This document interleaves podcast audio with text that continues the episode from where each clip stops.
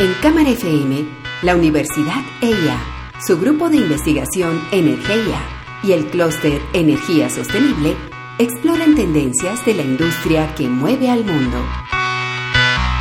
Una industria que avanza y evoluciona día a día. Energía pura. Santiago Ortega y Andrés Jaramillo, ingenieros, conducen Energía pura.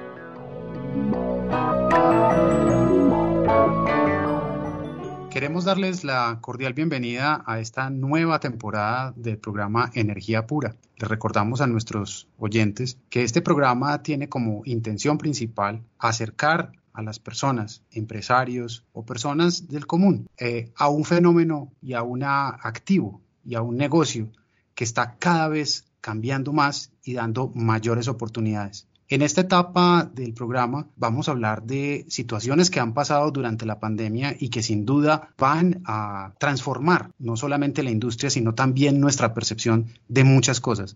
Santiago, ¿qué ha pasado y de qué vamos a hablar en esta nueva temporada. Hola Andrés y hola de nuevo a, todos los oyentes. Pues una de las, de las particularidades del mundo de la energía es que uno no se puede quedar quieto un mes y medio porque empiezan a haber discusiones, porque como la energía es algo tan central a la sociedad, siempre hay noticias y siempre hay cosas que nos que nos terminan llamando la atención. En, este tiempo que, que, estuvimos por fuera, hemos visto que el coronavirus sigue avanzando, que la pandemia, a pesar de que en Colombia creímos que iba a ser, íbamos, está un poco superada, vemos que está en un, en un lugar más difícil. Al mismo tiempo, vemos que empresas públicas de Medellín que es, digamos, el, el, centro de la energía en nuestra ciudad. Se empezó a generar una discusión acerca de su futuro y su objeto social. Los paneles solares, a pesar de, de, todo lo que, lo que viene pasando, vienen bajando de precio. Con la situación en Estados Unidos, el dólar viene perdiendo valor frente al peso. Entonces, efectivamente, la energía renovable es, es más barata y los paneles solares están más baratos de, los de lo que estábamos. Y las señales internacionales de digitalización, de ciudades sostenibles, de transporte eléctrico vienen creciendo. Incluso en estos días también vimos que hay un, interés muy grande por el hidrógeno, que era algo que se veía muy lejano, pero que ya está un poco más cerca de nosotros. Claro, entonces, como vemos, tenemos noticias y tenemos eventos en todo sentido. Tenemos temas en lo social, tenemos temas en lo político, hay unos asuntos que tocan con la sostenibilidad, con eh, asuntos de medio ambiente, desarrollo, etcétera. Y como bien decía Santiago, la energía cada vez es algo que está en nuestras vidas presente en cada momento. Incluso, como hemos dicho, si extendemos el concepto, cada vez que desayunamos o cada vez que comemos algo, pues estamos hablando de energía. Entonces los invitamos muy cordialmente a seguirnos. También les recordamos que el programa está en las plataformas, ya estamos en Spotify y en otras plataformas similares, para que puedan seguir el programa si no tienen la oportunidad de hacerlo en vivo en Cámara FM. Estamos muy emocionados de estar esta temporada con ustedes. Reafirmamos nuestro compromiso de, de, que la energía sea una cosa cada vez más cercana y que ustedes puedan aprovechar en el corto plazo.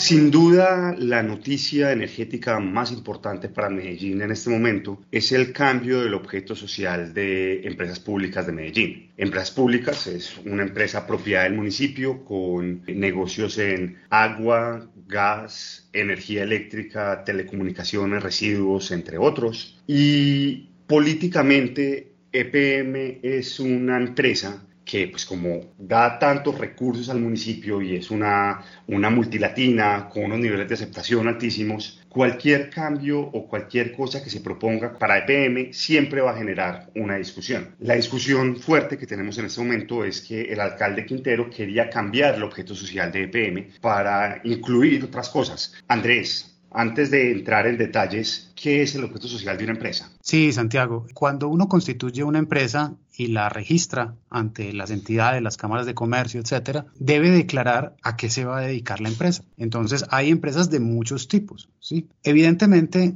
durante el desarrollo de la actividad de esa empresa o de esa institución, pues pueden aparecer otras actividades porque la empresa desarrolla unas competencias o unas capacidades y esto obliga o, o, motiva que la empresa cambie su objeto social. Sin embargo, en este caso estamos hablando de un caso muy particular de empresa y son las empresas de servicios públicos. Las empresas de servicios públicos nacieron hace por lo menos 150, 200 años incluso. Tenemos noticias de empresas de servicios públicos muy antiguas en Europa y en, incluso en Asia, donde la ciudad o el, país define una institución que le va a prestar sin distingo una, un servicio esencial a todos los ciudadanos. Empresas Públicas de Medellín, como bien lo señalaste, ha venido desarrollando un objeto social en estos negocios básicos de agua, de energía, residuos sólidos recientemente con un cambio que se dio hace unos años, telecomunicaciones, pero estamos viendo unos cambios, evidentemente, en la industria que pudieran llegar a motivar el cambio de objeto social para aprovechar cosas que pasan, cambios del entorno, como lo hemos dicho, motivados por la digitalización, por la cuarta revolución industrial, etc. Entonces, en resumen, el objeto social de una empresa es a lo que se dedica una empresa. Si yo soy una fábrica de zapatos, pues yo hago zapatos. Si yo pongo una tienda y vendo, no sé, cualquier otro comestibles o pongo un restaurante afuera de mi, de mi fábrica de zapatos, pues tendría que declarar, si, bajo esa misma razón social, un negocio con una actividad distinta. Y lo que nos pasa en el mundo de la energía es que con la llegada de la digitalización, los nuevos negocios y los negocios que no son propiamente negocios de energía, sino que son negocios conexos, empiezan a convertirse en un, en un tema importantísimo. El hecho de que los usuarios puedan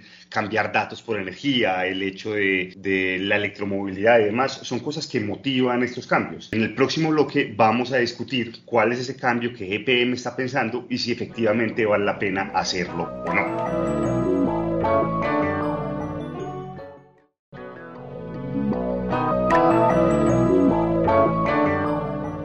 El proyecto de acuerdo que Daniel Quintero presentó al Consejo de Medellín para cambiar el objeto social de la empresa era algo que expandía de forma muy importante, el, digamos, los negocios core. Además de los negocios en agua, energía, gas y residuos, el proyecto buscaba que EPM se dejara actividades económicas como biocombustibles, infraestructura lineal, que es construcción de, de vías y de líneas de transmisión, tecnologías de la información y comunicaciones. Hubo un tema muy contencioso sobre el tema de uso y venta de, de, datos, adecuación de tierras para dotarlas con riegos, drenajes o temas de protección de inundaciones, prestar el servicio de corresponsal de seguros e incluso prestar servicios turísticos asociados a la infraestructura que desarrolla la, la, empresa. Además, dejaba que la junta directiva pudiera desarrollar el objeto social en distintos grados. Esto, para una empresa que había sido muy tradicional en el tema de servicios públicos, fue una propuesta muy revolucionaria que levantó apoyo en muchísimos sectores. Sí, Santiago. A ver, como decíamos antes, cuando una empresa decide cambiar el objeto social, lo hace porque reconoce que ha desarrollado unas competencias o el entorno le brinda unas oportunidades que evidentemente debe aprovechar. Si el entorno está cambiando, si las condiciones cambian y la empresa no toma esa decisión, pues no sería una buena decisión de lo que se llaman los, los buenos hombres de negocio. Entonces, en este caso, es innegable que EPM durante muchos años ha desarrollado grandes competencias. Por ejemplo, el, el haber trabajado tanto con acueducto y alcantarillado es innegable que les permite, por ejemplo, hacer distritos de riego de manera muy, muy eficiente. Eso es clarísimo. Sin embargo, el debate, cuando uno habla de expandir el objeto, debe saber que existen maneras y existen también tiempos y existen formas de hacerlo. Hay empresas que han desarrollado o han ampliado su objeto social, por ejemplo, creando o apoyando startups que desarrollan negocios diferentes al, core y no tienen ningún problema. Y finalmente esas empresas o terminan siendo absorbidas por la matriz o siendo parte de sus inversiones de portafolio. Eso es el caso de PM yo creo que aquí no estamos en la discusión de un blanco o negro, si sí o si no, sino dónde, cuándo y cómo hacerlo y por qué hacerlo. Un poquito en la línea del círculo dorado que, que propone Simon Sinek y es ¿por, ¿por, qué lo voy a hacer? ¿Por qué? Y, creo que el portafolio de la ampliación del objeto social es muy variopinto y evidentemente cuando hablamos de servicios postales o de temas turísticos no están al mismo nivel de la infraestructura o de los servicios, por ejemplo, de distritos de riego, vuelvo, vuelvo al caso, porque son cosas que ya la compañía, como lo decías ahorita, ha desarrollado durante muchos años de manera positiva.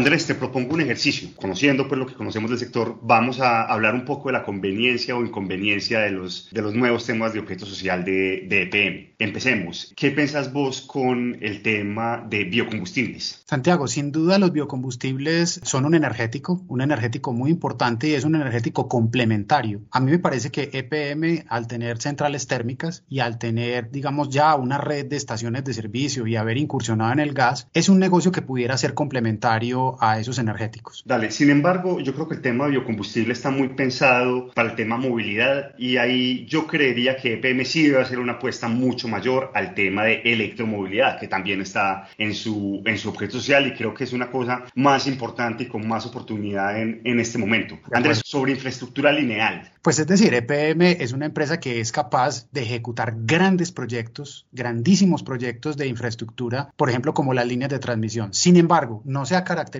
por ser un contratista. Otras empresas del sector como ISA han incursionado en carreteras, en vías, y han necesitado mucho tiempo de maduración para asociarse. Por ejemplo, la reciente asociación entre el Cóndor e ISA para desarrollar proyectos de carreteras en Colombia. Ese me deja un poquito menos, menos tranquilo que el, tema de los biocombustibles. Sí, yo, yo comparto esto. Creo que hay contratistas muy buenos y empresas que han hecho eso de toda la vida y una empresa tampoco debe pensar en, en hacerlo todo. Tecnologías de la información y comunicaciones y temas de datos. Claro, e, este es el gran tema. Esta es la cuarta revolución industrial y es ahí donde EPM pudiera aprovechar y utilizar la digitalización para potenciar la experiencia de usuario y para potenciar los nuevos negocios que nacen de esta revolución. De acuerdo, yo creo que si va a haber un cambio del objeto social de EPM sería únicamente para este tema. Si, si, se pudiera escoger un tema, sería para este. De acuerdo. Eh, bueno, ya hablamos de adecuación de tierras de riego y drenaje. Creo que es una cosa que puede ser muy positiva y que complementa muy bien al servicio de acueducto.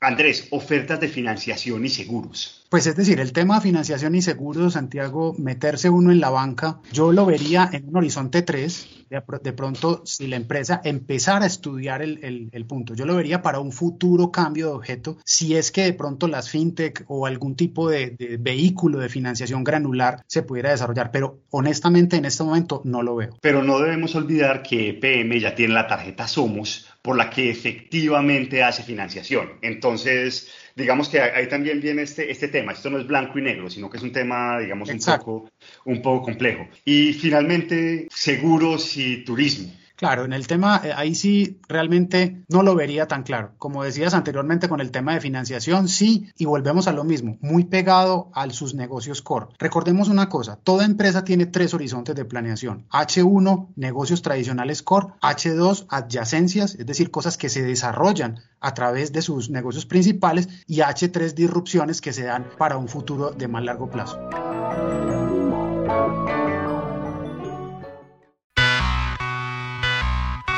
En Cámara FM, la Universidad EIA, su grupo de investigación Energía y el clúster Energía Sostenible exploran tendencias de la industria que mueve al mundo.